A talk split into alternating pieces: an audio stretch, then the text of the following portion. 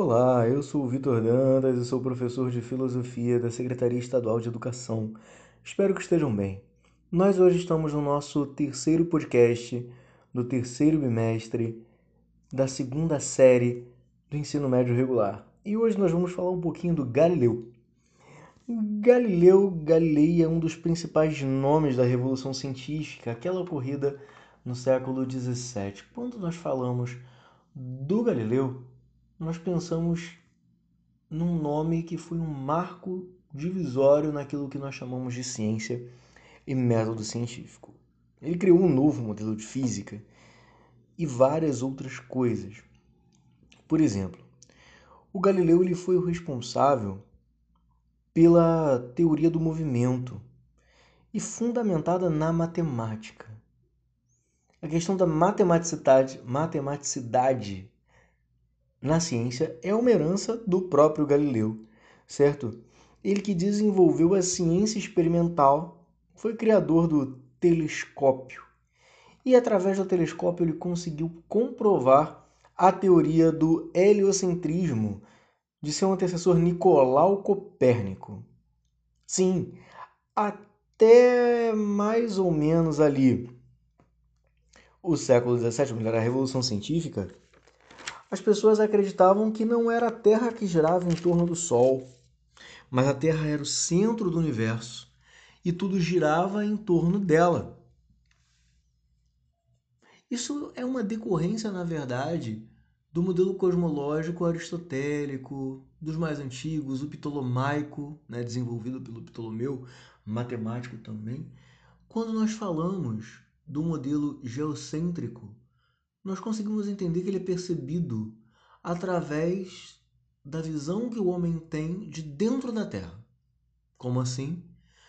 Você vê a Terra passando de um lado para o outro ou o Sol passando de um lado para o outro? Então, existe certa razoabilidade no modelo geocêntrico. Ok? Mas, na verdade, o Galileu observou que não era bem assim. Como Copérnico tinha falado antes, né?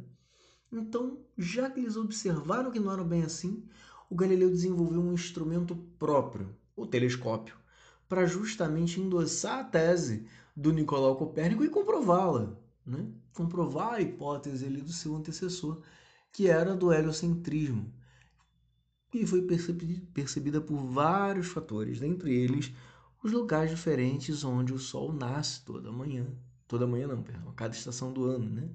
Já parou para perceber que o Sol não nasce exatamente no mesmo lugar durante o ano?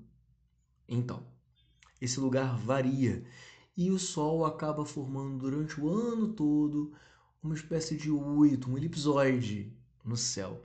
E tudo isso era observado pelo Copérnico e acabou sendo também observado pelo Galileu, que tanto achou curiosa a ideia do Copérnico e válida também, que foi comprovar essa hipótese por meio de um instrumento, o telescópio, por ele desenvolvido, para validar a teoria do heliocentrismo, ou seja, o Sol está no centro do universo e a Terra orbita em torno dele.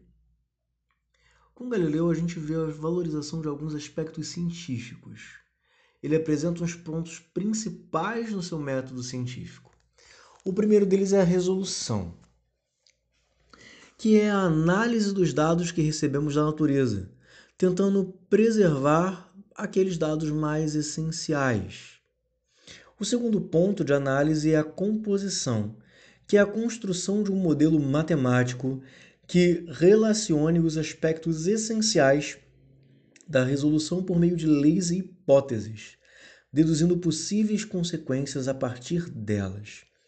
O terceiro passo é o experimento, que visa comprovar, por meio da experiência, se as hipóteses formuladas e as consequências deduzidas ocorrem na realidade tal como foram teorizadas e pensadas anteriormente.